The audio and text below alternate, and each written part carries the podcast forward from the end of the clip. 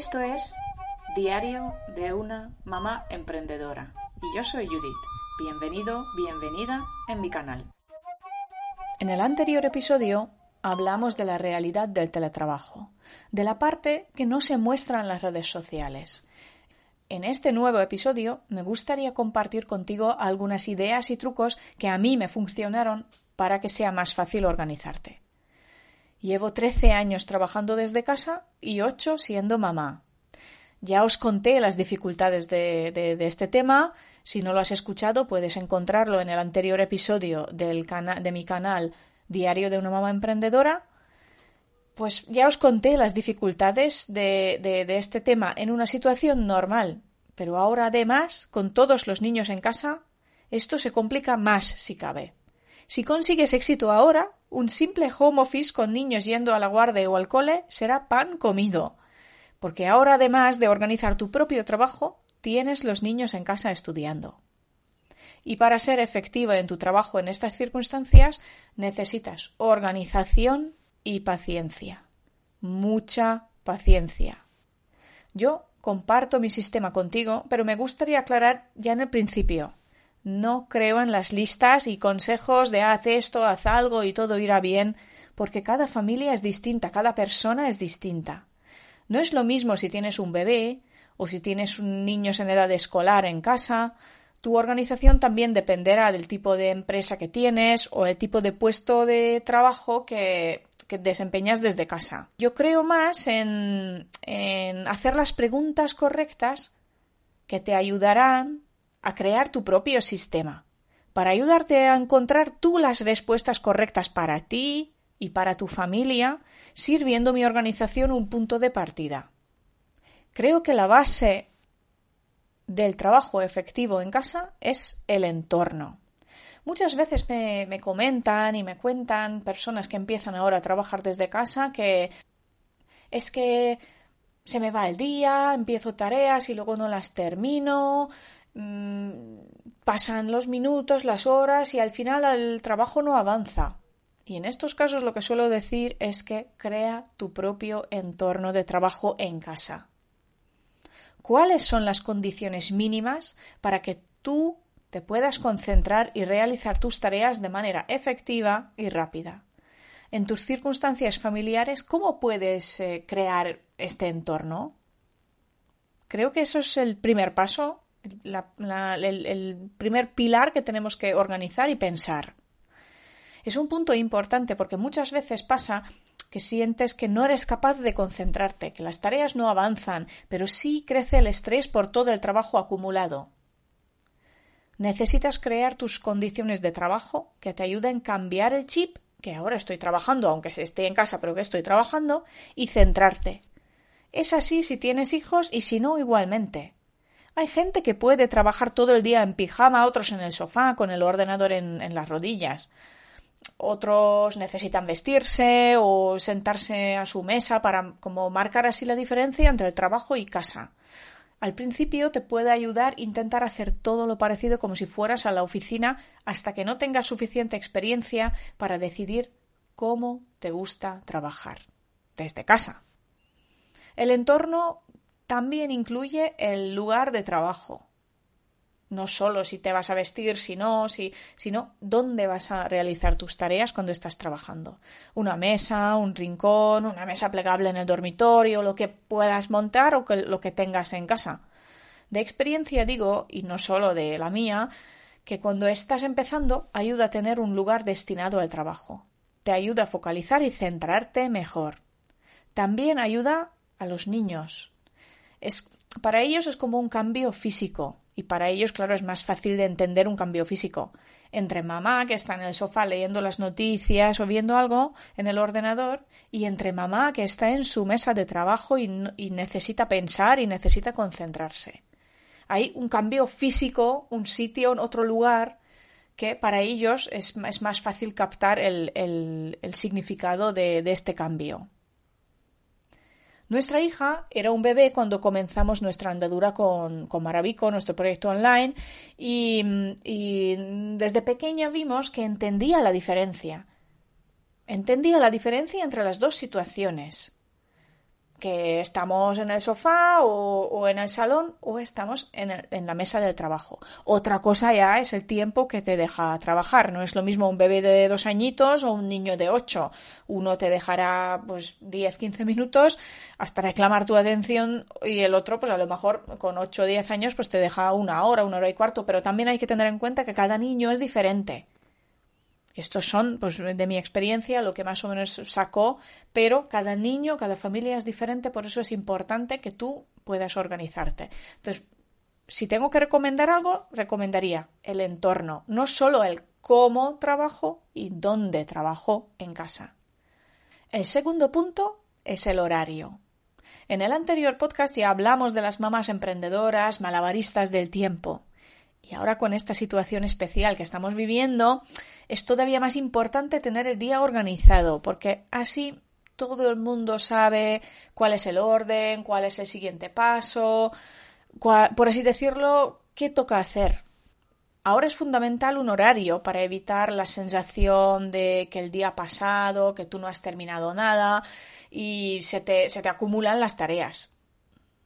Para los niños el horario es un apoyo que además les da seguridad. Por ejemplo, después del desayuno viene un poco de juego común, luego un ratito de trabajo, mientras eh, toca recoger la habitación y hacer la cama. Y si todos los días se repiten estas rutinas, eso a ellos les da un, un ritmo y a ti los ratos claros cuando puedes trabajar. Nosotros, por ejemplo, ahora mismo contamos con dos adultos trabajando desde casa y nuestra hija que necesita seguir con sus estudios, necesita diversión y además pues queremos hacer eh, actividades en familia, queremos hacer ejercicio, etcétera. Podéis imaginar que tenemos un plan bastante complicado para cubrir todas esas necesidades.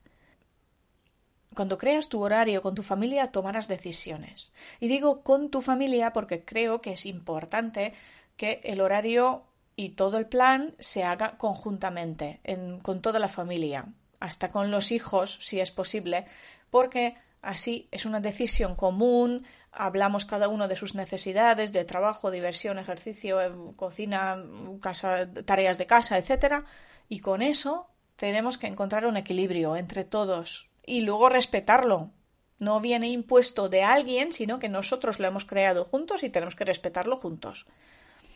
Mi experiencia es que, según tu cronotipo, si eres tipo búho o alondra, o sea, te concentras mejor por la mañana de madrugada o te concentras mejor por la noche, al final terminarás levantándote de madrugada o quedarte, quedándote por la noche a trabajar. Porque estas horas son muy valiosas.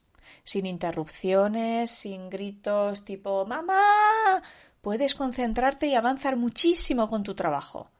Yo soy mm, más tipo alondra, me levanto dos horas antes que mi familia y me siento a trabajar nada más levantarme. También es verdad que no soy de esos gurús que, meditan una hora a las cinco de la mañana, agua con limón, que no digo que no pueda valer para alguien, pero en mi caso yo he decidido que me levanto pronto y me siento a trabajar. Nada más levantarme. ¿Sabéis cuánto puedes avanzar en dos horas de trabajo focalizado y concentrado? Sin Facebook, sin redes sociales, sin gritos y sin interrupciones. Te sorprenderías. Porque lo sabe de experiencia, que lo ha testado y sabe que, que antes de todo que necesita cada día para hacer bien su trabajo tres horas de trabajo de concentración. Y en su plan el único sitio donde esto podía hacer de una forma natural era levantándose a las 4 de la mañana. La hora, claro, esos son ejemplos. El, mi ejemplo, el de mi amiga, porque la hora lo pones tú, tanto si es de madrugada como es de noche, dependiendo del horario familiar. Nosotros, por ejemplo, tenemos un planning en la pared, con los horarios que intentamos seguir, como hemos dicho, porque hemos decidido juntos entre todos y entonces lo intentamos seguir todos. Durante la cuarentena ahora, por ejemplo, es para mí me parece algo imprescindible para todos. Puede parecer raro, ya que si hablamos de home office o que ahora que estamos todos en casa, eh, todo el mundo piensa en la libertad, en que tú trabajas cuando quieras, pero, pero es que no es así si tienes familia. Hay que aceptarlo y adaptarnos todos. He necesitado años para darme cuenta que sin plan, sin horario, la frustración crece cada día. me enfado, no puedo trabajar, mi hija se siente que nadie le hace caso, cada vez intenta llamar más la atención, yo estoy que subo por las paredes porque no avanzo, discutimos con mi pareja y al final reina el caos. Y al final no hemos trabajado y todo el mundo está nervioso. Para mí, el tercer punto de teletrabajo efectivo es la organización del trabajo. Yo siempre elaboro mis listas y una de ellas es la lista de tareas para el día siguiente. ¿Qué tareas requieren concentración? Estos los dejo para las horas de silencio, de madrugada o por la noche si eres tipo búho. Me organizo el tiempo para los mails, llamadas, pequeñas tareas que no requieren tanta concentración y, por ejemplo, estos los dejo para mis ratos cortos de trabajo por el día. Porque, bueno, pues porque no es un problema si me interrumpen, y bueno, y me interrumpen, es normal, y a ti te van a interrumpir seguro por el día, además si tienes los hijos en casa, segurísimo. Luego, otro tema son las llamadas. Mm, eso ya es un poco más complicado. Tú también tendrás historietas estas divertidas como, como la que conté en el anterior podcast. Mm, es así. Yo intento hacer todas las llamadas en una hora concreta. Si no es extra urgente, si es extra urgente, pues bueno, pues pido un poco de silencio, me voy a mi despacho y si respetan, pues, pues bien, lo intentamos. En nuestra organización familiar, el sistema que funciona es intercalar un ratito de trabajo con un ratito de juego o actividad con mi hija. Ya veis por qué me levanto antes que ellos, porque ahí tengo un rato largo de trabajar para tareas que no solo requieran concentración, sino necesitan más tiempo.